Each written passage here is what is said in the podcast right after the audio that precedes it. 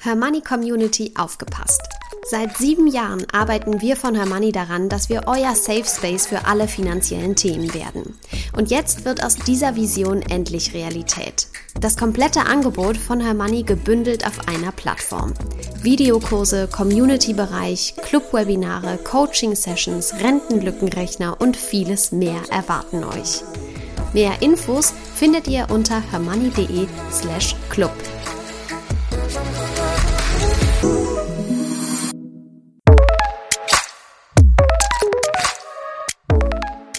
Das Hörmoney einmal eins.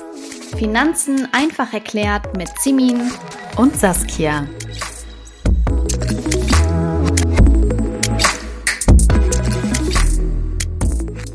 Hallo und herzlich willkommen zur letzten Folge dieses Podcasts für das Jahr 2022. Und damit haben wir auch fast ein Jahr Hör Money einmal eins Finanzen einfach erklärt hinter uns, Simin. Es ist wirklich unfassbar, wie schnell diese Zeit jetzt verging. Ja, Wahnsinn, Saskia. Und wir sind weit gekommen, muss man sagen, und haben jetzt uns auch noch ein richtig passendes Thema zum Jahresende überlegt. Das stimmt. Das passt wirklich sehr gut zu diesem Jahreswechsel-Spirit.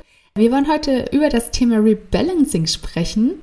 Wir werden euch heute erklären, was das eigentlich ist, wie das geht, worauf man achten sollte, was das kostet spätestens jetzt haben die Hörerinnen wahrscheinlich viele Fragezeichen über dem Kopf und wie wir selber das Rebalancing gestalten. Genau, also Simin, ich würde sagen, wenn du möchtest, dann starte doch ganz gerne mal damit, uns in einfachsten Worten zu erklären, was Rebalancing ist.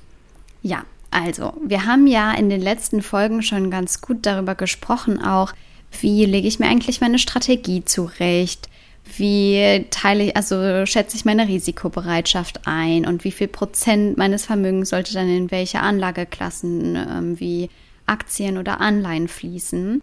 Und das Ganze nennt man ja auch Asset Allocation, wie wir gelernt haben. Mhm. Das ist eine der wichtigsten Entscheidungen bei unserer Geldanlage. Und nun ist es ja so, dass wir beispielsweise Anfang des Jahres diese Asset Allocation für uns zurechtgelegt haben und dann war das ja auch ein äh, sehr turbulentes Börsenjahr und durch und durch Schwankungen äh, an der Börse kann es dann eben sein, dass am Ende des Jahres jetzt wir in unser Depot gucken und sehen, bestimmte Anlageklassen sind gar nicht mehr so aufgeteilt, wie wir es ursprünglich gedacht haben. Deswegen geht es darum, die Balance wieder ins Depot zu bringen, also Rebalancing. Und dafür setzt man sich dann eben hin und schaut sich an, wie ist eigentlich meine Strategie, wie war meine Strategie, wie möchte ich die vielleicht verändern und dann versucht man diese Aufteilung, die ursprünglich angedacht war oder die man eben verändern möchte, wiederherzustellen. Das heißt, man schichtet das Depot dann nochmal um, wenn man Rebalancing genau. betreibt. Ne? Also das hast du, ja. glaube ich, sehr, sehr gut erklärt. Wer möchte, kann auch nochmal zum Thema Portfoliostrategien sich unsere letzten Folgen anhören, ja, dann Ihr könnt auch nochmal reinschauen in euer Depot oder euch nochmal überlegen, was ihr da gerne zukünftig drin haben wollt. Simin und ich haben ja Fonds und ETFs drin und so ein paar Einzelaktien wenn ihr mehr Wert auf Sicherheit legt als wir beide, dann entscheidet ihr euch vielleicht auch für Anleihen oder ihr habt Immobilien, Rohstoffe, Tages- und Festgeld oder vielleicht sogar ein paar Kryptowährungen. Das sind auch alles so tolle Themen für nächstes Jahr, Simin. Da freue ich mich schon. Ja, drauf. ich habe es auch gerade gedacht. Also das alles aufge genau. perfekt. Unser Redaktionsplan steht schon. genau. Genau. Und äh, ja, dann geht es also um Rebalancing oder manche nennen es auch Reallokation. Ne? Das ist dann das mhm. deutsche mhm. Wort dafür. Das wollen wir euch auch nicht vorenthalten. Und genau, ich habe es ja schon zum Anfang gesagt, dass wir jetzt eben diesen Jahreswechsel-Spirit gerne nutzen wollen, um unser Depot mal anzuschauen und zu gucken, ob das noch alles so passt, wie wir uns das ursprünglich vorgestellt haben.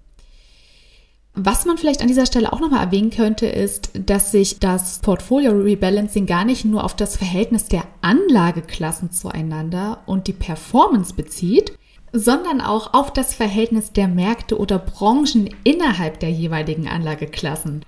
Zum Beispiel kann Frau bei der Reallokation jedes Mal aufs Neue entscheiden, wie hoch der USA oder zum Beispiel auch Technologiewerteanteil der Aktien sein soll. Ja, man kann das natürlich auch nutzen zum Jahreswechsel, um zu überlegen, was ist denn im kommenden Jahr so spannend. und wo möchte ich vielleicht auch meine Akzente setzen. Ne? Das ist, äh, deswegen ist der, der Jahreswechsel so, so eine gute äh, Gelegenheit, das zu machen. Und es gilt auch, das Ganze einmal im Jahr zu machen. Also wir müssen uns während des Jahres nicht auch noch verrückt machen damit. Wir haben genug zu tun und ich glaube gerade so die Ruhe zum Jahresende kann man eben gut dafür nutzen.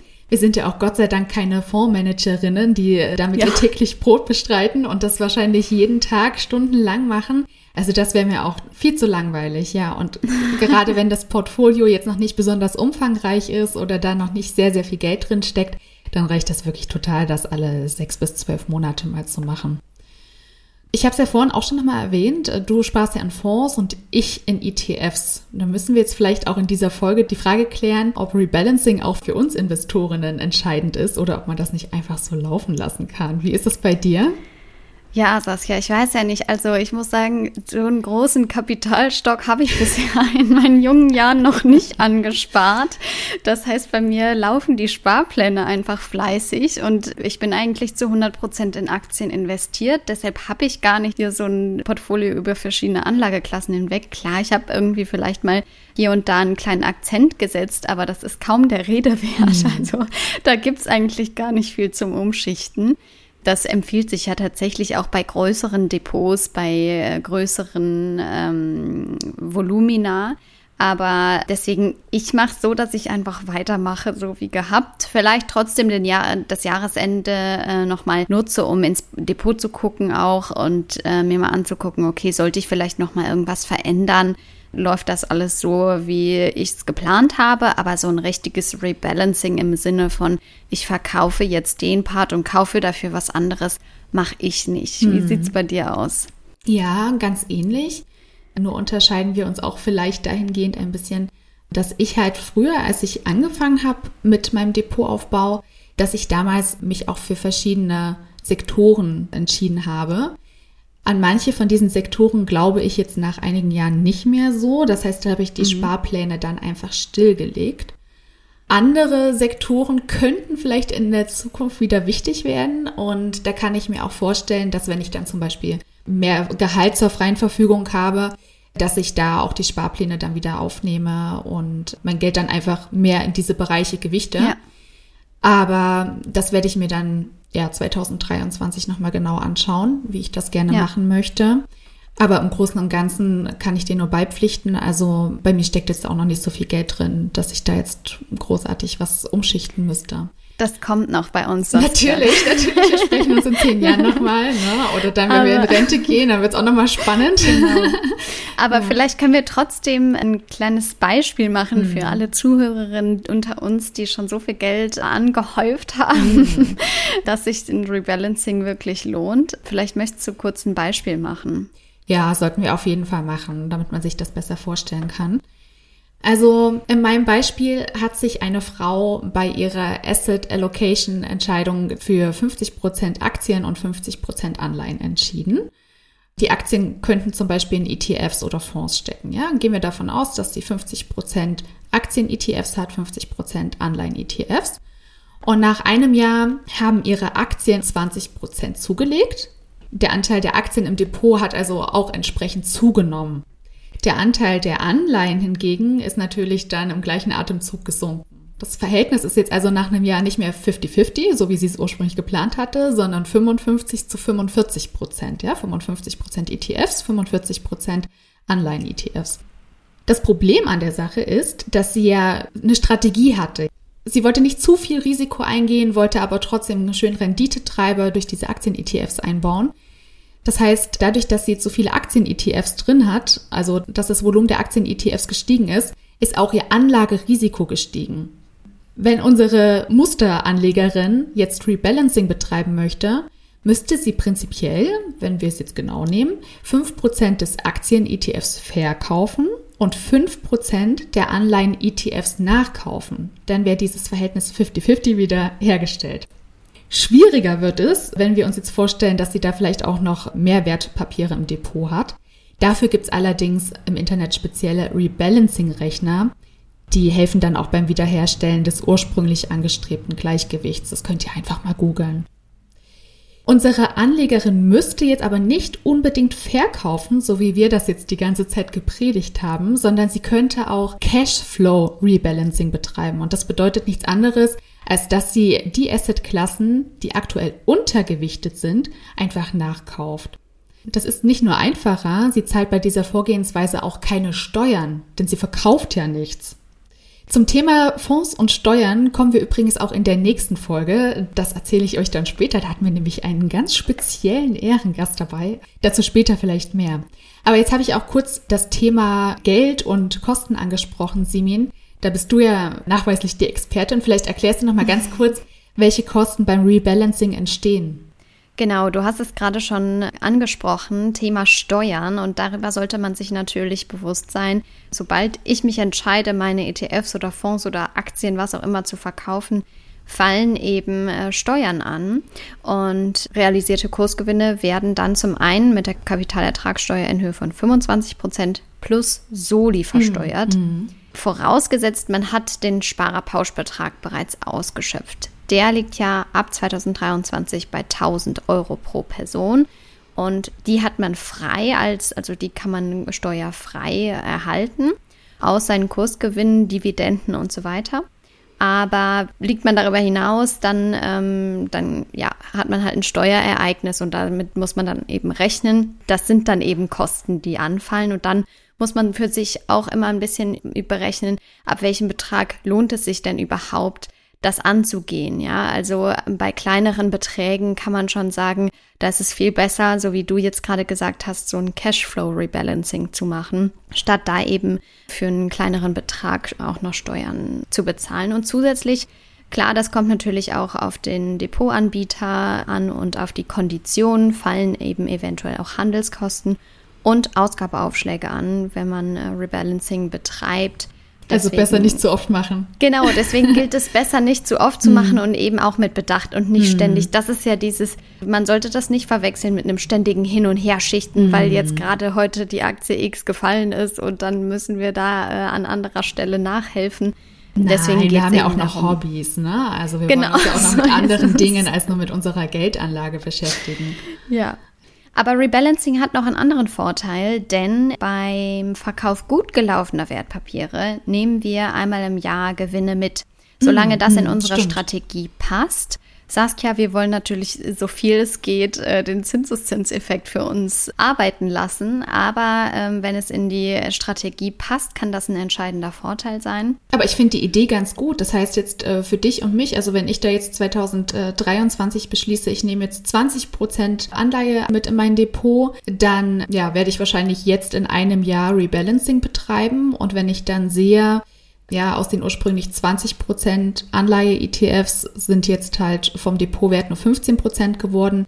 Dann verkaufe ich nicht die Aktien-ETFs, sondern kaufe einfach Anleihe-ETFs nach ja. und löse dadurch auch kein steuerliches Ereignis aus, ja? Genau. Ah ja, okay. Genau. Das ist eine gute Idee. Hm. Ja, das Ganze kann man natürlich umgehen, wenn man seine Geldanlage einfach einem Fondsmanager, einer Fondsmanagerin oder einem sogenannten Robo-Advisor übergibt.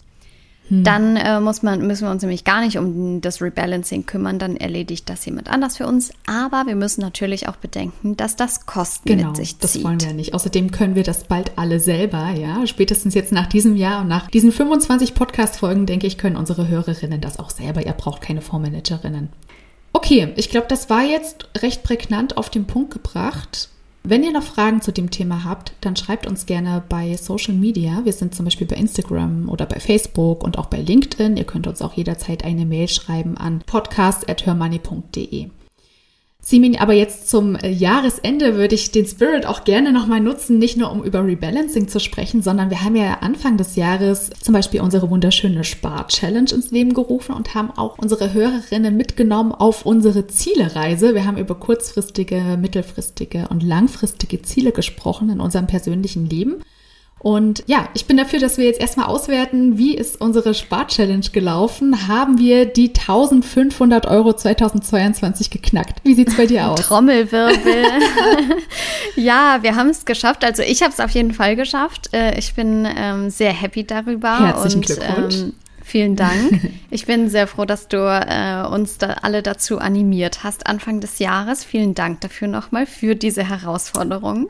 Sehr gerne. Und deswegen bin ich gespannt zu erfahren, ob du es denn auch geschafft hast. Also diejenigen äh, Hörerinnen, die uns bei Instagram folgen, die haben es ja schon gesehen. Ich hatte teilweise wirklich zu tun, die 125 mhm. Euro Sparrate einzuhalten und in manchen Monaten, vor allem wenn ich in den Urlaub gefahren bin, ist die Rechnung nicht aufgegangen. Aber ich habe es mit Ach und Krach geschafft. Ich habe wirklich ja. jetzt 1500 Euro gespart. Und wer hätte damals, als ich diese Challenge ins Leben gerufen habe, gedacht, dass wir dann diese krasse Energiekrise bekommen ja. und äh, ja. wir das Geld dann auch wahrscheinlich wirklich in den nächsten Monaten schon anfassen müssen, um unsere Energierechnung, äh, ja. unsere Energierechnungen zu bezahlen. Deswegen, ich bin wirklich doppelt froh, dass äh, wir das jetzt geschafft haben und dass auch so viele Hörerinnen mitgemacht haben. Ich habe mich mega gefreut über euer Engagement. Vielen Dank dafür. Wir haben übrigens uns noch eine coole Sache ausgedacht. Guckt doch gerne mal auf www.hermoney.de slash challenge. Dort findet ihr eine coole Seite mit Vorlagen für die neuen Spar-Challenges 2023. Simin und ich machen mit, aber auch unsere lieben Kolleginnen Floriana und Alexa, die uns ja auch dieses Jahr schon bei der Spar-Challenge begleitet hat. Wir haben uns dazu entschieden, jeden Monat eine coole Spar-Challenge zu machen. Die machen auf jeden Fall auch ganz viel Spaß, darauf legen wir großen Wert und wir machen wieder eine Jahreschallenge, um unseren Notgroschen weiter aufzustocken. In diesem Fall haben wir uns für 2023 für die 52 Wochen Challenge entschieden. Es gibt auf www.hermoney.de slash challenge auch coole, schöne Vorlagen, die unsere Alexa erstellt hat. Ja. Die könnt ihr dann ausdrucken. Ich habe meine auch schon ausgedruckt. Die hängt jetzt schon über meinem Schreibtisch und motiviert mich direkt in Woche 1 des neuen Jahres damit loszulegen. Ja, vielen lieben Dank auch an dich, Alexa. Du hast das wirklich schön gemacht mhm. und äh, ich glaube, da werden, äh, wir bekommen auch immer wieder Fragen bei Instagram zu den Vorlagen. Also die sind sehr beliebt. Schaut da auf jeden Fall vorbei. Ja, jetzt ähm, interessiert es mich aber auch, Saskia, wie es denn um deine Jahresziele steht. Hm, ja, die hatten wir, glaube ich, damals in Folge 1 unseres Podcasts besprochen, also wirklich vor oh fast Gott. genau einem Jahr. Also da kamen ja immer kurzfristig noch neue Ziele hinzu. Zum Beispiel, als du mir das Thema Nachhaltigkeit nochmal erläutert hast. Da hatte ich ja dann total Lust, mein Depot und auch meine Bank auf Nachhaltigkeit umzustellen. Und tatsächlich habe ich das dann auch im Laufe dieses Jahres gemacht, kann dieses Thema also abhaken. Ich habe jetzt ein komplett nachhaltiges Depot und habe eine nachhaltige Bank gefunden. Äh, übrigens bin ich zu der gewechselt, bei der du auch bist. Äh, vielen ja. Dank für den Tipp. Und äh, bin total happy damit. Also das war mir wirklich ein ganz wichtiges ja. Anliegen und ich bin sehr froh, dass ich das jetzt geschafft habe. Ja, der Notgroschen habe ich jetzt schon erwähnt, wächst und gedeiht. Der war ja bei mir quasi auf Null. Jetzt ist er immerhin auf 1500 Euro. Und ich möchte ganz gerne so 5.000 bis 6.000 Euro perspektivisch draus machen. Das heißt, ich werde jetzt auch das kommende Jahr und das darauf folgende Jahr weiter das Notgroschenkonto besparen. Also das ist eher so ein mittelfristiges Ziel, das läuft. Und ich habe dir auch erzählt, dass ich noch nie groß auf Reisen war und dass ich mhm. unbedingt mal eine große Fernreise machen möchte. Und tada, ich kann verkünden, die mache ich jetzt schon im Januar. Ich habe eine große ja, Reise gebucht von zweieinhalb Wochen und äh, die ist auch schon bezahlt. Also auch dieses Thema Och, kann ich toll. Dann kannst du im neuen Jahr quasi frisch starten ja. und hast das Ganze schon bezahlt. Das ja, ist doch ein noch genau. besseres Feeling. Dann. Ja, ich freue mich auch wahnsinnig darüber. Es gibt aber auch tatsächlich so ein paar Ziele, die ja sind noch in Arbeit oder die habe ich noch nicht erreicht. Die nehme ich mir dann unter anderem jetzt auch für das kommende Jahr vor. Also ich möchte ja auf jeden Fall noch eine betriebliche Altersvorsorge abschließen. Ich habe da auch schon ganz viel recherchiert, aber ich habe mich noch nicht entschieden, ähm, mhm. welches Produkt da für mich jetzt das Beste ist. Ich überlege auch tatsächlich, ob ich da noch mal zu einer Beraterin gehe. Wir haben ja ganz tolle Finanzberaterinnen auch eingeladen. Da überlege ich wirklich, ob ich mir da noch mal ein bisschen Unterstützung suche. Und ähm, du und ich, wir überlegen ja auch, ob wir nicht perspektivisch irgendwann mal eine Eigentumswohnung haben wollen. Du vielleicht so im Bereich Köln und ich so im Umkreis von Leipzig oder auch gern direkt in der Stadt. Und ich finde jetzt auch mit den steigenden Zinsen dieses Jahr ist das so ein Ziel.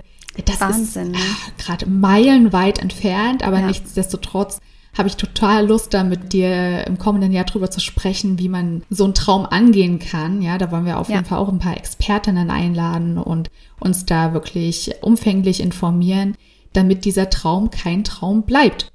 Genau, Simin, Eigentumswohnung. Soweit ich weiß, hast du da jetzt auch noch keine gekauft. Du hattest aber auch noch so ein paar andere Sachen auf der Agenda. Wie sieht es denn mit deiner Zieleliste aus? Ja, also ich muss sagen, also gekauft habe ich noch nichts, keine Überraschung. Aber bei uns fängt es so langsam an zum Thema zu werden.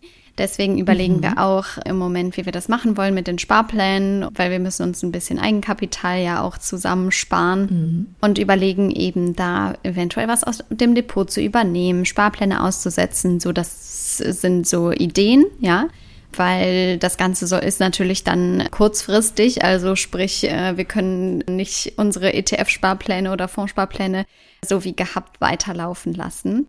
Das wird noch eine Herausforderung fürs nächste Jahr. Wir haben schon einen kleineren Stock angespart und ja, da müssen wir sehen, wie es nächstes Jahr weitergeht. Thema Altersvorsorge.